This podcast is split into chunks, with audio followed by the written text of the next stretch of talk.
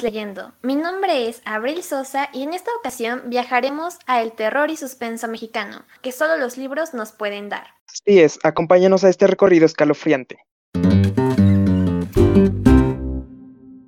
Ok, muy buenas noches a todos. Primero quisiera presentarles a mis compañeros Abril, a Diego, Oli y a Benjamín. Yo soy Benjamín. Hola. y un servidor Emiliano. Bueno, pues mañana es el Día de Muertos en México y por eso decidimos hablarles de algunas de las historias en las que precisamente los muertos y los seres fantasmagóricos fueran los protagonistas. Bueno, pues como lo hemos logrado ver, es en realidad algo inseparable poder llegar a separar la relación entre el Día de los Muertos y la literatura de terror mexicano, pues desde que esta empezó a escribirse han convivido. Aunque el Día de los Muertos puede resultar un poco más ancestral, la literatura de terror mexicana ha llegado a unirse a este gran movimiento que incluso es reconocido a nivel mundial. Podemos encontrarlo en grandes escritos y en grandes proezas dentro de la literatura mexicana. Amparo Dávila incluso ha hecho en varios antologías de cuentos relatos sobre el terror. Y creo que es incluso uno de los grandes componentes el poder llegar a tocar el terror entre las calles de, de, nuestras ciudades de México. Así que pues conduzco a Diego para que nos cuente un poco más sobre el libro que escogió, para que nos platique en este capítulo. ¿A dónde nos llevas, Diego? Pues en este episodio dedicado al Día de Muertos, quiero que viajen conmigo a un mundo lleno de monstruos. Pues el libro del que yo les quiero comentar es un repertorio completo de pesadillas, el cual se llama La Enciclopedia de los Monstruos de Daniel Cohen. Este es un libro con aproximadamente 100 descripciones e historias de monstruos de todo el mundo, pero en especialmente de Estados Unidos. Este libro yo lo leí hace ya casi seis años, porque estaba por ahí abandonado en mi casa y entonces decidí leerlo. Y no es como tal una historia o una narración de un personaje principal, sino que es más bien un centenar de pequeñas descripciones sobre monstruos famosos del mundo, entre los que podemos encontrar mm, humanoides, monstruos terrestres, monstruos marinos, aves y murciélagos, algunas quimeras, monstruos fluviales y lacustres. Es muy interesante porque te ofrece un repertorio para conocer las historias de criaturas como Drácula, el hombre lobo, el monstruo del lagonés, el hombre de las nieves, pie grande, el kraken, e incluso también podemos encontrar la historia del basilisco. Una de las historias que más me gustaron de este libro en especial es la de los visitantes extraños, donde prácticamente todas estas narraciones nos describen apariciones de ovnis en Estados Unidos, algunas abducciones y avistamientos de lo que parecen para la gente de ese entonces duendes o demonios que llegaban de naves del cielo. Así que si, para los que nos escuchan, si quieren conocer más sobre bestias y monstruos del folclore del mundo, lean La Enciclopedia de los Monstruos de Daniel Cohen o de Cohen. o incluso, si no saben de qué vestirse para Halloween, pues aquí tienen un buen repertorio para elegir su vestimenta. Por mi parte sería eso todo. Que hable nuestro amigo Benjamin. Bueno, pues ahora me toca a mí platicar un poco de dónde los puedo invitar a que, a que viajen. Y en realidad los invito a que conozcan un poquito más de, de esta grande, grande de, de, la literatura en México, que, que fue desafortunadamente Amparo Dávila. Eh, ella es eh, originaria de Zacatecas, pero del que les vengo a contar es de su cuento El huésped. Ella logró escribir tres poemarios y cuatro volúmenes de cuentos en El tiempo destrozado, que se publicó en 1959.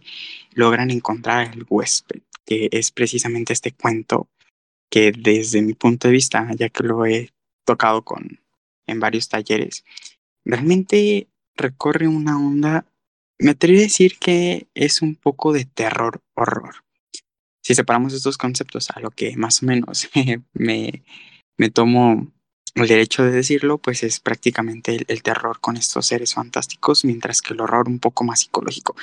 Y siento que a lo que me han dicho no tengo, por así decirlo, la fortuna de conocer tanto de, de Amparo Dávila, pero rozan mucho esta frontera, ¿no? Y el huésped, que es precisamente la historia de una mujer que vive aislada en un pueblo de, con su marido, sus hijos, Guadalupe, que es la, por así decirlo, la persona que le ayuda, y esta pues tiene su hijo, ¿no? Y vemos prácticamente la relación de, de esta mujer, de nuestra protagonista. Eh, es muy mala y, y, ella se siente pues ignorada por su marido y empieza ahí la tortura psicológica que se interpone precisamente con la presencia de una criatura extraña e indeterminada. Entonces los invito a que lean este cuento, que la verdad está muy, muy bueno, es muy corto, pero es que tiene un final muy interesante que, que prefiero guardarlo para que nos comenten ustedes qué tal les pareció. Así que yo los dirijo con Abril para que Abril nos cuente a dónde fuiste, Abril, a dónde nos llevas. Yo les traigo una recomendación por si son un poco más miedosillos y no quieren realmente asustarse tanto. Y un excelente libro para eso es Las Catrinas de Lorena Amkie. Amkie, no sé realmente cómo se pronuncia su, apellido, pero em, es un libro que tiene realmente de todo tiene un poco de partes cómicas, tiene partes tristes, tiene partes de romance también y en general todo es con, una, con un toque bastante juvenil porque nuestros protagonistas van en la preparatoria. Pero también tiene este toque un poco, digamos, macabro porque em, nos habla de un grupo de amigas que se hacen llamar las Catrinas precisamente porque Forman parte de una pandilla de la Ciudad de México y tienen algunas aventuras por ahí un poco perturbadoras, con decirles que mm, uno de los retos que se hacían entre ellas era encerrarse en un ataúd nada más por diversión y entre otras muchas cosas que yo creo que les, los pueden llegar a asustar un poco, pero también tiene estas partes en las que no da mucho miedo como para salir un poco de, de ese mood se los recomiendo ampliamente eh, Las Catrinas, nuevamente, de Lorena Amkier. Pero cuéntanos, Emiliano, ¿tú a dónde viajaste o hacia qué lugar nos quieres llevar en esta ocasión? Bueno, en esta ocasión quisiera empezar con las leyendas mexicanas, con este libro que se llama Las leyendas mexicanas.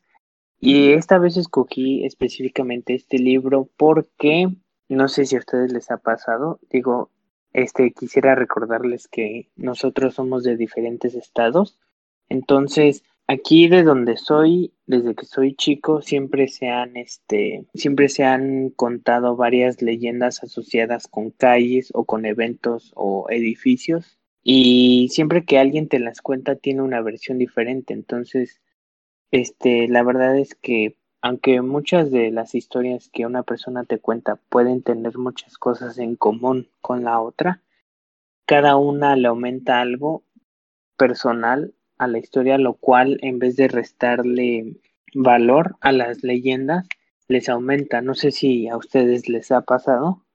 Bueno, este, para poner un ejemplo, cuando era pequeño, y creo que es uno de los cuentos que. No, no, perdón. No es un cuento que encontramos aquí en el libro de leyendas mexicanas, pero cuando era chiquito, este, yo soy de un lugar que se llama La Magdalena Contreras en la Ciudad de México y antes allí no, entonces, disculpen, entonces, cuando era chiquito, mi abuelito me contaba que cuando él tenía como unos 10 años, pues todo esa, toda esa área, área normalmente era, bueno, casi en su totalidad era campo, ¿no? Y dice que una vez en la noche vio unas luces en el cielo y que cuando se asomó y que estaban ahí como por el monte o la montaña, y que cuando la siguió y se asomó a un terreno que estaba así como para abajo, vio a unas brujas que estaban lanzando alrededor de una hoguera y que se estaban quitando las piernas para, para aventarlas al fuego. No sé si a ustedes también les contaron historias así. Y también mi abuelita contaba varias de esas historias y mm, mis papás también, varias personas, mis tíos. Y a Benjamín y a Diego, ¿no? a mí me llegaron a contar.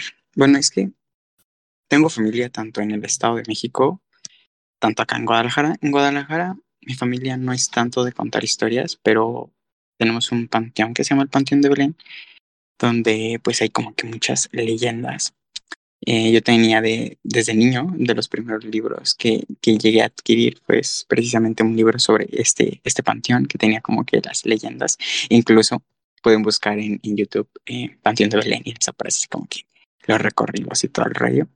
Supuestamente cada tumba tiene pues hay su historia de por qué está ahí desde un niño al que le juguetes hasta no recuerdo si fue un monje que entró y eh, se le atoró su, su túnica en, un clavo y pues quedó ahí hasta un árbol de, de Drácula supuestamente. ¿no? Eh, pero recuerdo bastante que lo que más resaltaba no era precisamente eso, sino como que todo lo que tú dices, ¿no? El, el cambio o la mezcla de entre historias que van narrando la gente, que pues en cada boca le, le añaden más color a la historia.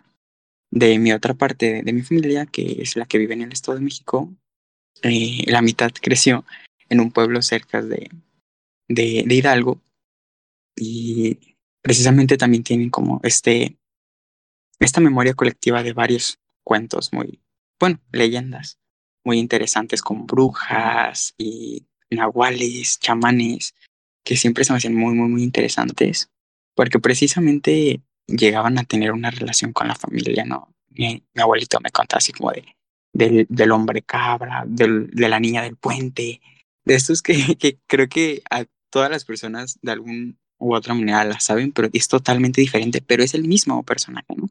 Se me parece muy increíble que precisamente la cultura mexicana ha podido llegar a tomar un personaje y mezclarlo con tantos escenarios, pero sigue siendo el mismo, ¿no? Entonces me, me parece increíble de eso. Fíjate que qué bueno que tocas este tema, Emiliano, porque justamente el día de hoy les vamos a contar unas leyendas en unos cuantos segundos más. Y yo creo que eh, todos los relatos de terror siempre son bastante bien recibidos en todas las sociedades, son parte de nosotros y en específico creo que hay que aprovechar que en México tenemos algo muy especial que se transmite de manera oral, ¿no? Que son las leyendas y pues vamos a pasar con la sección en la que les contamos unas cuantas.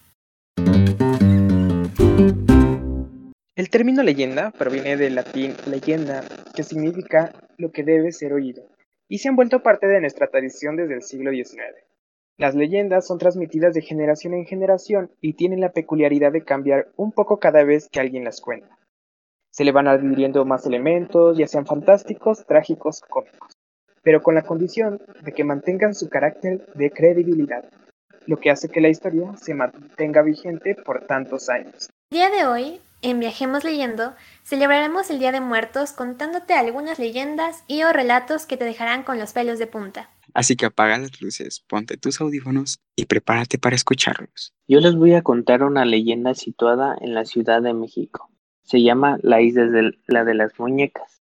Y para los que no hayan ido, es en, es en un lugar que se llama Xochimilco. Y lo atractivo de este lugar es que hay trajineras que son como barquitos chiquitos. Y allí puedes ir los fines de semana y te pueden dar de comer. Mucha gente los usa para ponerse borrachos. Pero este puedes dar un paseo y pasártela bien con tu familia. Entonces, aquí va.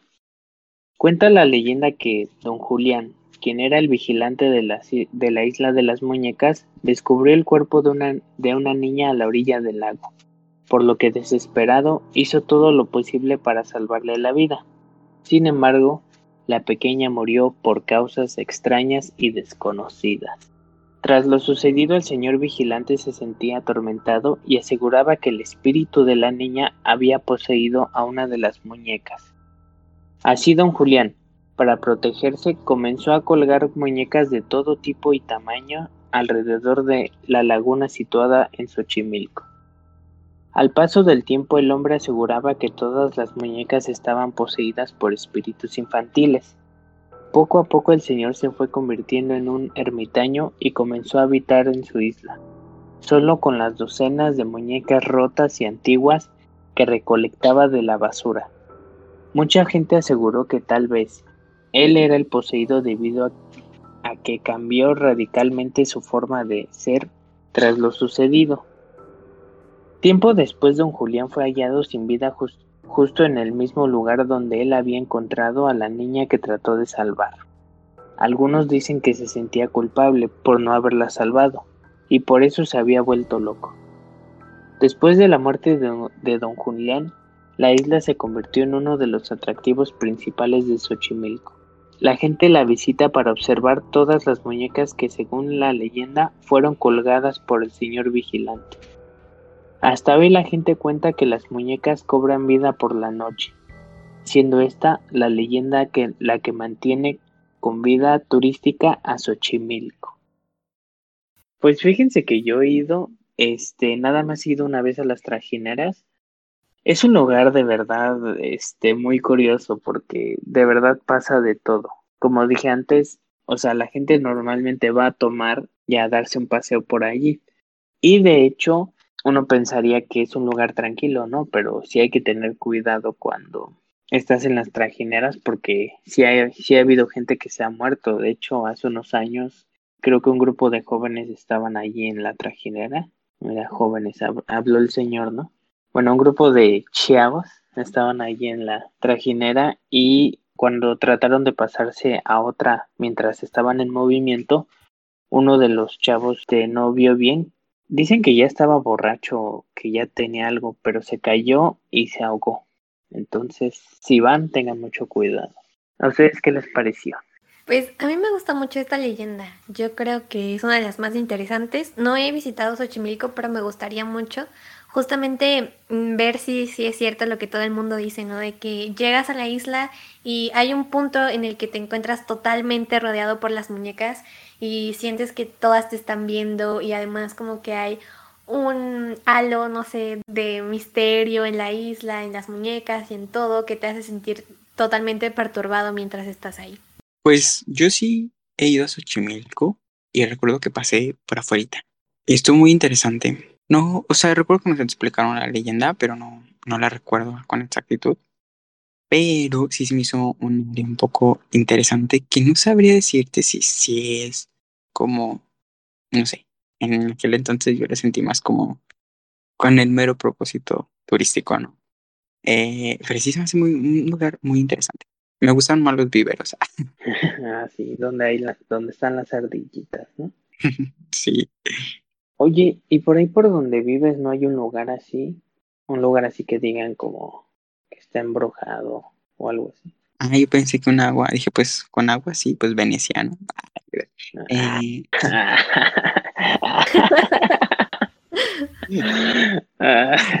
sí, aquí eh, afuera, aquí hay una tienda aquí.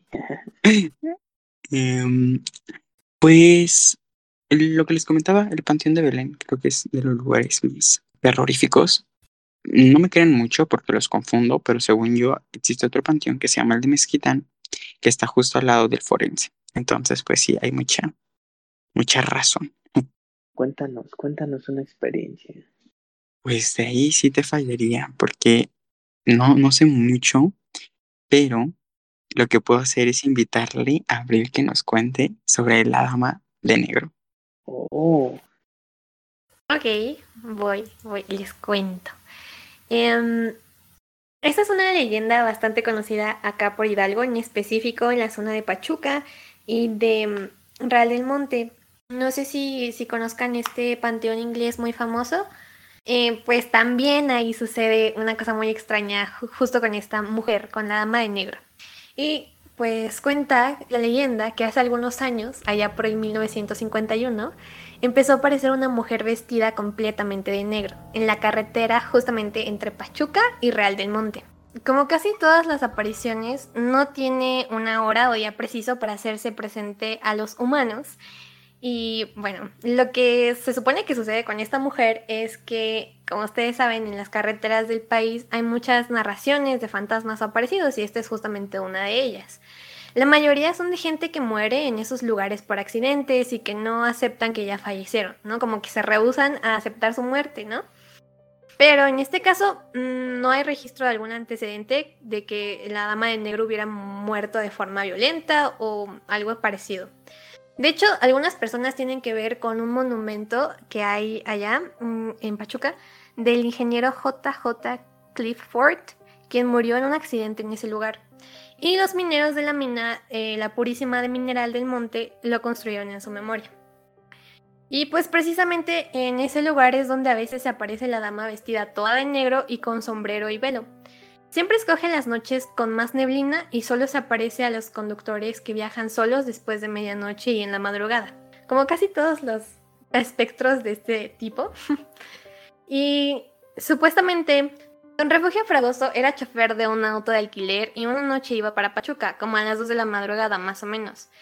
Cuando al llegar al monumento del ingeniero Clifford vio a una mujer vestida de negro y como es un lugar solitario pensó que le hacía señas de que se detuviera y por la neblina no vio el automóvil que pensó se le había descompuesto a la dicha dama. Así es que le preguntó a dónde quería que la llevara. Una vez que se había sentado en el asiento trasero del auto, la dama le contestó que la llevara frente al panteón inglés en Real del Monte, porque ahí la estaban esperando. Así lo hizo don Refugio. Dio la media vuelta y enfiló hacia Real del Monte, y aunque extrañado por el lugar, no dijo nada. Y por fin llegaron al panteón donde la señora se bajó del auto, diciéndole al chofer que la esperara. Sin embargo, al ver don Refugio que dicha señora atravesaba la reja del panteón y caminaba hacia las tumbas, arrancó el coche y salió huyendo hacia el centro. Desde entonces dicen que don Refugio jamás anduvo de noche por la carretera de Real a Pachuca. Y así como estas, hay varias narraciones de personas a las que se les ha aparecido la dama de negro. Y en general todas son bastante parecidas. Eh, se encuentran a la dama de negro y les pide que la lleven a algún lugar y pues justo como en el primer relato, llegan al panteón inglés y esta desaparece ahí o hace alguna cosa extraña paranormal o justamente solo se sube al vehículo y de repente desaparece. Creo que este tipo de historias eh, se encuentran en todo el país. No sé si a ustedes les han contado alguna parecida. Pues creo que sí son muy comunes, ¿no? Bueno, al menos en mi contexto, pues sí, casi son de, no sé por qué siempre mujeres que detienen a, a los choferes de taxis, este, de autobuses, y entonces les piden, ¿no? ¿Y se suben? Ajá, y se suben. Uy, ¿dónde están para Fíjate que yo me la encontré, yo sí me la he topado una vez que iba camino a la tienda. Ah, no te creas, no, ¿verdad? Qué miedo. No, no, no. Ay, ya, me estaba emocionando. No, no. Sáquenlo, No, no, no. Pero bueno, ya les había comentado de este, de este pueblo donde creció la mitad de mi familia, que se encuentra en el Estado de México precisamente pues para llegar a él tenemos que tomar carretera, ¿no? Y como tal no fue esta mujer, o al menos no sabemos, pero pues este, este pueblito se encuentra repleto, ¿no? En cada piedra de estas historias. Y de camino, yo iba dormido, afortunadamente, pero de camino, supuestamente, dijo mi tío, dijo mi tío, que se paró una, una, una, una figura de mujer sin cabeza eh, enfrente de ellos. Y mi tío pues intentó frenar, pero pues todos se asustaron. Pero pues ahí, ahí quedó la historia. Claro que, que pues ahí se cuentan mucho de, estas apariciones, pero lo, lo, curioso es que precisamente fue sin cabeza. Muajajajaja. pero sí, a mí sí me daría muchísimo miedo. Ahora volteen detrás de ustedes. Ay, Ay güey. No, no digas eso porque sí estoy solo. no. ¿No pasa nada? No. De hecho, en una de las carreteras más importantes de aquí, de por donde yo vivo, hay justamente una curva muy peligrosa en la cual mucha gente se ha volcado y pues bueno, han habido un montón de accidentes ahí.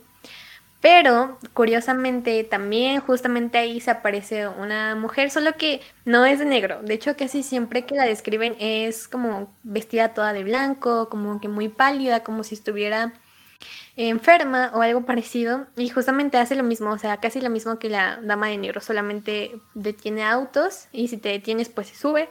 Y, cuentan que, a las personas que han accedido a subir a su auto, pues solamente empiezan a sentir como un, aire muy frío.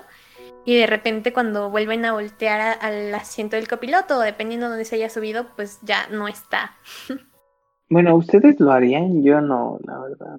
Que alguien dijera, párate, no. yo no confío en nadie. No, yo creo que tampoco lo haría. Pero es que de hecho, bueno, esto no lo cuentan aquí, ¿no? Pero hay otros lugares en los que dicen que tú te detengas o no, de repente ves a esta mujer en, en la carretera y el siguiente segundo ya está sentada a tu lado. Eso me da más miedo. Ay, que entren sin permiso, ¿no? claro, o sea, el consentimiento ante todo. Ajá. Yo aquí donde vivo, especialmente hay una carretera, yo vivo prácticamente al lado de una carretera. Entonces, sí hay muchas historias de, de literal una chica este, que, que pide ray, ¿no? Entonces, este, dicen que por eso tanto accidente que sucede por aquí, porque dicen que si tú te paras y accedes a subir a la chica, es ya prácticamente que, que te vas a morir, ¿no? Porque dicen que ya cuando vas con ella, que te jala este el volante o cambia la velocidad o algo y hace que los Me asusté con eso que te jala, ¿eh? sí, de hecho, aquí entre, mis, entre la gente que conozco, sí hay muchas historias de, de precisamente gente que ha sobrevivido y dicen, no, es que nosotros subimos a una chica que nos pidió ray y no sé qué. Entonces, sí son muy comunes aquí esas historias. Sí está gacho, pero imagínense ser ustedes y realmente están en la carretera y, o sea, están ahí, no sé, su carro se descompuso y que ningún, ninguna, bueno, más bien nadie les dé ray precisamente por, por este tipo de leyendas. Qué gacho, ¿no? De hecho, Diego tiene una historia súper buena de una fantasma que justamente ayuda a, la- a las personas que se quedan así varados en una carretera. Cuéntala, Diego, porfis. Sí, bueno, las voy a hacer cortita. Pues resulta, es en, en mi pueblo precisamente, igual, es- todos, todos donde yo vivo, mis pueblos que conozco están a lo largo de la carretera. Entonces cuentan que esta era una niña que vivió hace muchos años y era esclava de una hacienda, de unas gentes ricas así. Y la, la cual la terminaron este, matando. Este, pero pues la niña siempre había sido muy buena, muy caritativa. Y precisamente como estaba al lado de la carretera, ella siempre ayudaba a los señores que se les detenían sus carros o que le pedían un vaso con agua. Entonces, al, la familia al asesinarla a ella, cuentan que su espíritu se quedó pues en la carretera, ¿no? Entonces, la leyenda cuenta que cuando se te detiene tu coche por ahí, este, y tú lo estás, ¿no? Sales del carro, empiezas a checarle, pues, qué es lo que tiene malo porque se detuvo. Y llega esta niña a brindarte un vaso de café. Y ya este te hace la plática hasta que tu carro funciona, ¿no? Y dicen que si tú regresas a buscar a la niña, ¿no? Porque hay muchas gentes que dicen, no, pues voy a regresar para darle las gracias, para darle una moneda, ¿no? Y hay varias historias de gente que ha regresado a buscar a la niña y le dicen, no, pues esa niña está muerta o ya no vive, o le cuentan precisamente la leyenda de la niña del café. Entonces, algo muy común por acá. Pero yo siento que esa leyenda está en parte bonita, ¿no? O sea, siento que no, no da tanto miedo. Es, es la, perdón, perdón, pero es la leyenda de la niña ingeniera. Si te jalan las patas, no llores. No, perdón, pero es que tenía que decirlo, perdón. Como que la- niña ingeniera. No, hombre. La niña ingeniera. ¿Qué Pobrecita. Ah, no. ¿Qué tal que sí si era su sueño? sí ¿Qué tal que si era su sueño? Sí, oye, estaría padre, ¿no? Me morí, pero sí terminé la... Si terminé la ingeniería. Sí terminé la carrera de. Aquí con chamba diario. Aquí con ya. Ah, no. Y así- Pobrecita. Y así, imagínate, se te detiene el coche y te sales y llega con un café. ¿Qué pasó, jefe? No, sí, sí. Neumático, ahorita, ¿qué? ahorita lo arreglo. Ahorita lo arreglo. Sí, no. Es la transmisión. Es la Uy, jefe, no, es la banda, no. No, es que te das ganas de jalada de patas. No, dijeron que esa niña era buena, ¿eh? O sea, no solo era ingeniera, era buena. Y de seguro tenía panza, ¿no? No, no, pero sí llegaba con su cinturón. Sí, porque dicen que ingeniera con panza es de confianza. No, ya que nos perdone. Con todo respeto. Todo, todo respeto a, a la. Pido disculpas a la ingeniera. No era mi, Queda grabado. no, no era mi intención. Tengo muchas amigas ingenieras. Están vivas, pero sigue siendo lo mismo. Por aclaración. ¿Mande? Es que están vivas. Aclaras que están vivas. Sería muy perturbador que dijeras que no. Están vivas, pero no tienen tanto trabajo, ¿no? Sí, ya quisieran, ya quisieran tener el trabajo de Pásales el tip que se mueran en una carretera. No, no, ¿qué pasó? No. Ay, no. Ay, no, pero imagínense que, o sea, imagínense que después de morirte todavía puedes termi- terminar así, terminar tu carrera bien padre, todo. Trabajar. No. ¿Qué propósito tendría, no? Morir. ¿Qué propósito tendría morir si debes de seguir con tu carrera? De muerto, este, todavía tienes que trabajar. ¿Qué tal si te cobran para ir al más allá? ¿Qué tal si San Pedro te cobra la entrada? Eso será para otro capítulo del podcast. Así que vamos contigo, Diego. Es mi turno. Yo les voy a contar la leyenda de las Tlahuelpuchis, las terribles vampiras de Tlaxcala de la narración de México desconocido. Si vas a Tlaxcala, ten cuidado, porque ahí habitan las Tlahuelpuchis, las terribles criaturas que se alimentan de sangre humana y sobre todo de reciénes nacidos. En Tlaxcala se habla de mujeres que pertenecen a la oscuridad y que disfrutan alimentándose de la sangre de reciénes nacidos.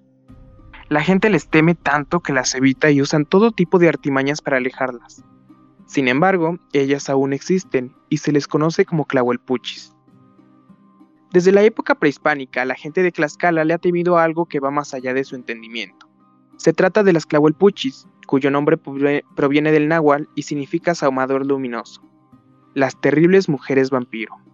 Las Tlahuelpuchis, como la mayoría de los seres diabólicos, utilizan la noche para desplazarse con mayor libertad y así poder cometer sus fechorías. Además, al tener el poder de tomar la forma de animales e incluso de neblina, se mueven con mayor agilidad. Su hora preferida para cazar es de la medianoche a las 4 de la madrugada. Y es que, durante esas horas, los padres duermen y dejan indefensas a sus víctimas preferidas, los recién nacidos. Las clahuelpuchis disfrutan tomarlos entre sus brazos y beber su sangre hasta secarlos. Los padres que logran despertar del hechizo de sueño que la mujer vampiro arrojó sobre ellos tienen suerte. Y si son muy afortunados, solo encontrarán moretones en su pequeño hijo, pero si no, deberán afrontar la dolorosa pérdida. Se dice que originalmente las clahuelpuchis eran nahuales. Se trataba de mujeres bendecidas por los dioses o quienes les fueron otorgados dones especiales. Pues, debido a su gusto por alimentarse de sangre, la gente las comparó con vampiras. Sin embargo, a pesar de los siglos transcurridos, los locales no han dejado de temerles. Se cree que las Tlahuelpuchis descubren sus poderes después de la primera menstruación, a partir de darse a la tarea de perfeccionarlos.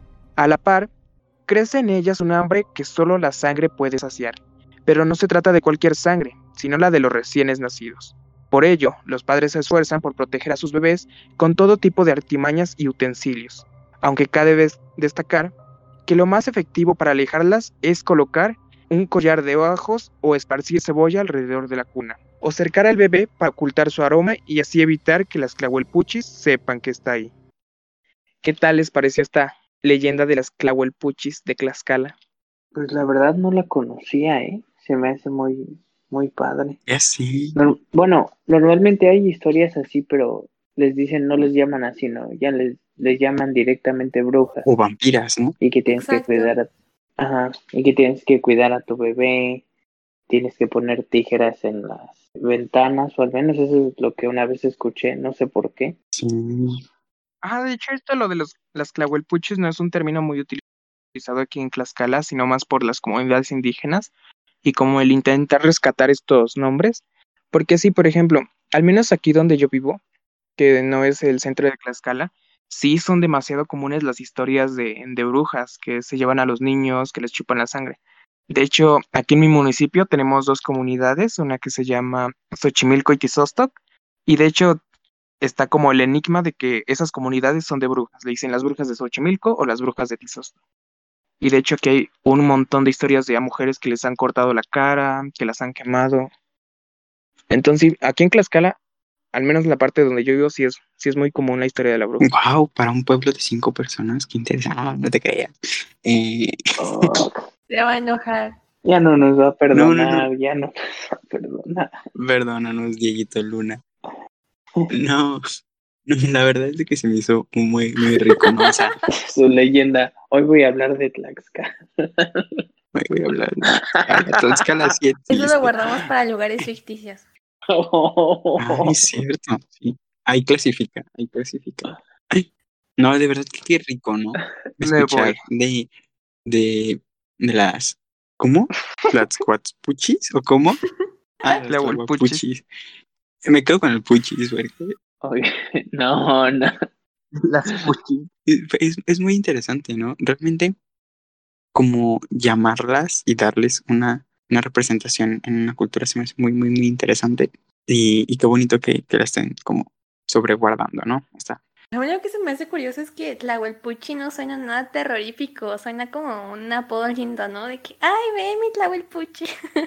¿No les parece? sí, sí, sí, sí. Fíjate que también del pueblito donde es mi, del mismo pueblito que, que les vengo contando, también hay leyendas de, de brujas y precisamente, o lo que me cuenta mi papá que le contó su abuelito, al hermano mayor de mi papá se lo intentaron llevar dos brujas y mi abuelito les disparó. Ay, ay, Tu abuelito no se andaba con tonterías, ¿verdad? No, él, él les tiró con la escopeta. Es, a esa le lo que me dijeron. Imagínate mi abuelito acá de que ¿a quién le acabas de disparar? A dos brujas que se quieren llevar a mi hijo. No, pues está como que bien, loco. Pero, bueno, o sea, bien loca la historia. Mi abuelito no lo conocí. Pero supongo, ¿no? Para imaginarse brujas.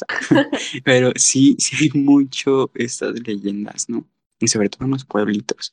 Recientemente en este mismo pueblito volvió a surgir esto de, de las brujas que se llevan. O sea, en el 2020, si no mal recuerdo, volvió a surgir precisamente esta leyenda de que las brujas se estaban llevando en ese pueblito. Incluso de que había una gárgola, así como lo escuchan, que se estaba llevando a los niños. No man. Bien loco, porque mi tío, mi tío dice que llegó a ver a la gárgola volar ahí en el cielo, en estos matorrales de, ¿cómo se llama esta hierba? Que la utilizan mucho para limpias. Marihuana. Mm, ruda. Ah. Ruda, la, la ruda. Marihuana. Y, y sí, dicen que supuestamente hay. Se me hizo muy interesante porque sí conecta mucho con, con este colectivo, ¿no? Cultural que está existiendo de, de que las brujas y los niños y la sangre de bebés, ay, da, da mucha cosa. Sobre todo porque creo que atenta mucho contra algo que nosotros o nuestra mente lo reconoce como intocable, ¿no? Que es precisamente los seres inocentes, que son los bebés. Es como de, wow, qué acto tan cruel. ¿Cómo atentan contra algo que no les ha hecho nada, ¿no? Porque si dijeran como a hombres, tú dices, ah, ok, X. Ok. ¿Qué? Pero, o sea, si, si, si la leyenda fuera un Porque para los hombres está la llorona. Ajá, pero, o sea, el, el hecho de que, de que toque como el tema de bebés, sí es como que, wow, ¿no? Como que un un poco más en serio. No sé, ¿a ustedes qué les parece esto de las es- la puchis? ¿Por qué siempre tiene que ser una mujer? Y para rematar, tiene que, tiene que ser como de algo. ¿Quién sabe? Igual lo que se me hizo curioso es que Diego mencionó que justamente empezaban a hacer esto cuando les llegaba la menstruación y eso se me hizo como que muy misógino por parte de quien, quien sea que haya creado esta leyenda. Pues la verdad es que sí, ¿no? Sí, ¿Eso qué tiene que ver? Es que, o sea, la toman como, como si fuera una transición, o sea, socialmente sí es como que la transición de, de niña a señorita, ¿no? Todavía como que en todo esto, pero sí, sí, como tú dices, sí es muy misógino que, que las llamen como con esto de la sangre y todo el rayo. Claro, ¿no? Porque aparte lo relacionan en este proceso biológico en el que naturalmente pierde sangre y es casi casi como si dijeran que la quiere recuperar matando a niños inocentes. La que quiere O sea, ¿qué? Sí, las, las transforman en Sí, monstruos, ¿no? De por Sí. no, no debe ser bonito, ¿no? Pasar por eso todavía de que lo pongan de esa forma. Claro, o sea, imagínate todas las niñas de, no sé, ocho años escuchando estas historias. No, qué feo. O sea, el, el miedo cultural que les ha de dar llegar a esta etapa de su vida y decir como, oh, me puedo convertir en una puchi por, por esto, ¿no? O sea, es como que dices, Una puchi. ah, ¿cómo? Perdón, siempre me confundo. Una puchi. Entonces dices, Somos las puchis. Dices puchis, las puchis. las puchis. O sea, sí, Suena a, a banda de rock o pop mexicano. de pop mexicano. Las puchis. Sí, sí, sí. No, de verdad que, que qué leyenda nos cargamos, qué trasfondo. Y sí, creo que es, sobre todo esta leyenda, si la analizamos por lo que dice Abril, sí tiene un trasfondo social bastante inquietante, ¿no? Pobres niñas, Returbio. Returbia. returbio. Por último, yo ya les voy a contar una de las historias del Panteón de Belén de acá de Guadalajara para que se animen a venir, ¿no? Yo les voy a contar la historia de mi primo Nachito. No, no se crean, no, no es mi primo. No, no, imagínense, al rato me jale las patas. No, Todos tenemos un primo Nacho. No, no es cierto, yo no. Nachito. Perdóname, Nachito. Nachito. Nachito para los amigos. Bueno, la historia en realidad inicia en el momento en el que nació Ignacio Torres Altamirá, alias Nachito para los cuates. Demostraba tener un intenso terror a la oscuridad. No podía dormir sin una vela prendida y en lugares cerrados, por lo que sus padres dejaban una vela encendida y la puerta abierta durante las noches. Días posteriores de que Nachito cumpliera su primer año, sus padres decidieron salir brevemente de la casa y dejaron al bebé durmiendo en su habitación iluminada. Pero, lamentablemente, aquello que perseguía a Nachito logró llegar a él, después de que el velo lograra apagarse. Cuando sus padres llegaron a su casa encontraron la habitación del niño apagada y un silencio que revelaba que algo no estaba bien. Se aproximaron a la cuna y vieron a Nachito, pero Nachito un poco diferente, un Nachito sin vida, aún con las lágrimas en su rostro. Sus padres enterraron a Nachito en el panteón de Belén, justo en Guadalajara, pero misteriosamente el día siguiente a su sepelio, el ataúd de Nachito se encontraba fuera de la tierra. Los encargados del panteón le atribuyeron este hecho a los profanadores de tumbas. Lo, lo volvieron a enterrar, pero al día siguiente pasó lo mismo. Y así se repitió la misma historia hasta que cumplieran 10 días.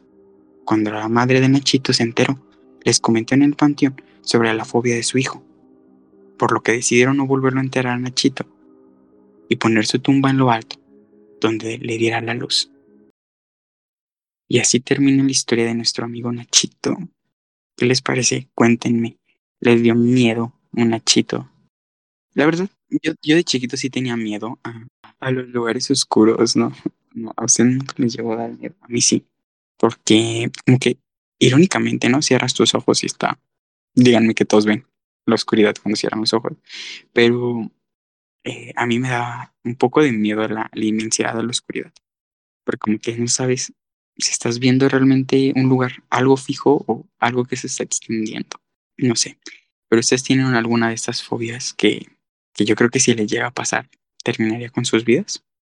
Mm, no creo que llegue a ese punto, pero por ejemplo, justamente cuando veo una película de terror o están contando leyendas mis amigos, sí me da miedo estar así como que en completa oscuridad durante una, un par de horas, pero después se me olvida. No recuerdo que me haya realmente generado conflicto en la infancia, pero mm, sí, solamente cuando me asusto. O sea, creo que sí, cuando ya previamente estoy asustada, pero así como tal, no. ¿Y tú crees que esta noche te va a visitar Nachito o la Dama de Negro o las Puchis? Dado mi contexto, yo creo que sería, sería más probable que me visite un Nahual antes de eso. Yo quiero que me visite la niña ingeniera. La niña ingeniera. Ah, la niña ingeniera es mi, soy su fan. Fíjense que justo estaba leyendo esta historia y me acordé de otra historia que les quería contar. Eh, pero no, no, no sé por qué se me pasó. Eh, esta se llama el, el desentierro de la Angelita, precisamente de, de Marina Enríquez, una escritora que si no mal me falla, Google es, es argentina. Y de verdad es de que esa historia está muy buena. Supongo que sí es de ella, hasta donde yo sé, ¿eh? pero... ¿Cómo se llama? El desentierro de la Angelita. Yo lo escuché por una maestra. Eh, hablaba precisamente de la historia de, de esta la historia era un poco complicada porque era de una niña que en su jardín desenterraba una bolsita y se le dice a su abuelita, a su abuelita, ¿no? ¿Qué es, qué son, qué es esto, no? Y dice, ah, pues son los huesos de tu, de tu tía, ¿no? O sea, son los huesos de, la angelita, de, de, la hija que tuve, pero pues no nació. Y desde ahí le empieza a acompañar la angelita, esta niña. Es una historia muy, muy terrorífica. No sé, yo recuerdo cuando la leí. ¿Es de terror o bonita? No, es, es hermosa. Te... no, pues imagínate, ¿no? Desenterrar los huesitos y que te acompañe.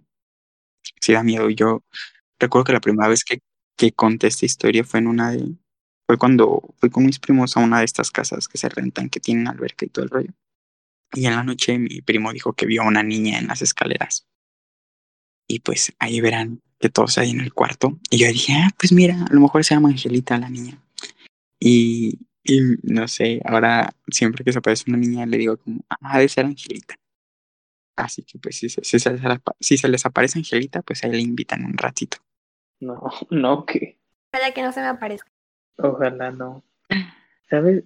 Este, me dio un poco de risa la parte de, de Nachito cuando dice, este, ay, Nachito se ve diferente. Ay, está muerto.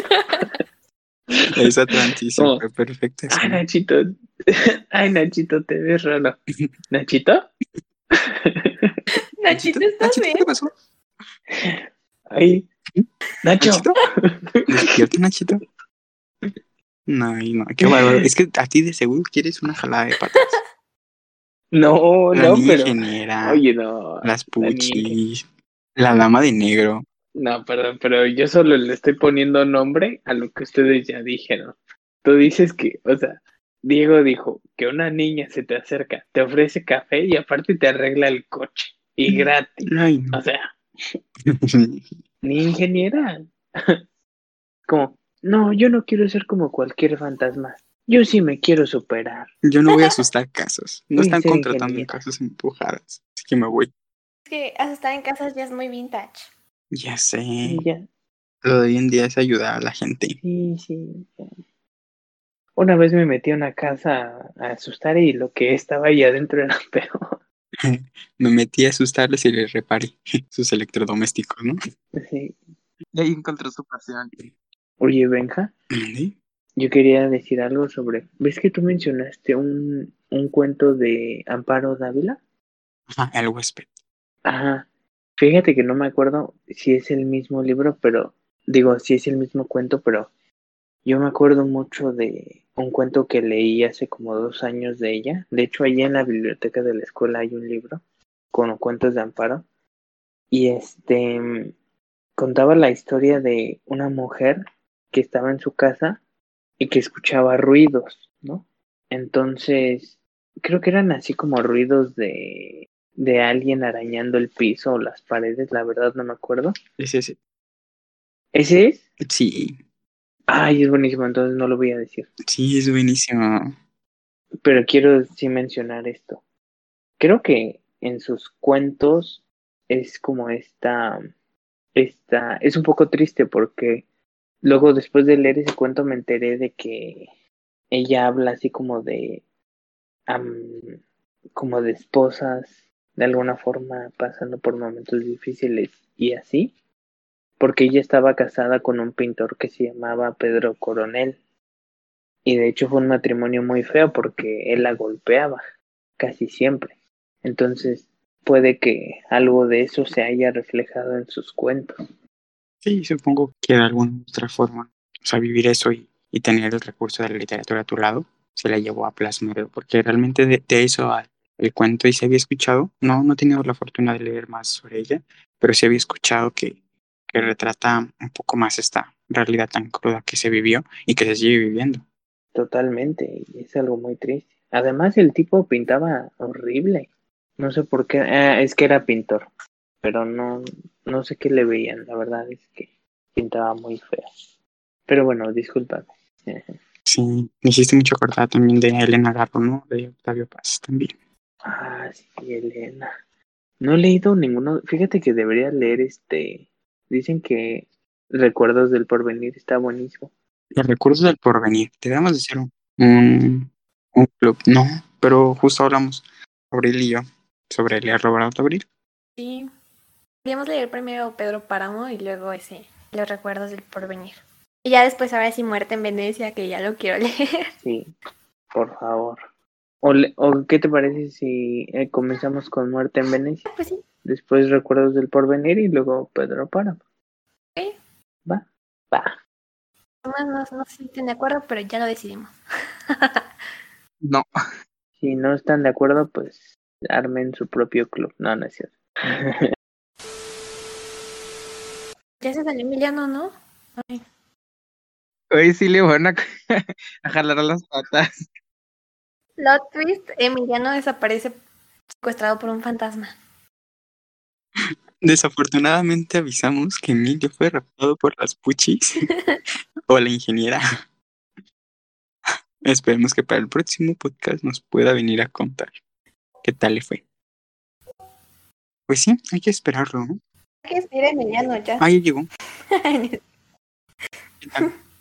¿Cómo te fue con las puchis? ¿Cómo te fue con las puchis? No, es, perdón, es que llegó una niña y me ofreció café y nos quedamos platicando. Sí, ya me pasó, me pasó su, su Snapchat y dice que este, que hicimos match en Tinder. Yo le dije que, yo le dije, ¿eres mayor de edad? Y me dijo, sí, ya, bueno. Dice nomás 300 años muerta. ¿Vale? Que nada más te dijo, solo 300 años muerta. Dice, no, pues hasta me te doblo la edad y yo, ah, bueno.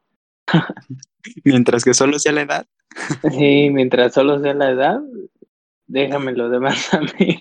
O sea, no, también las piernas, córrele. No. No pongan eso en el podcast, ¿eh? No pongan eso en el podcast.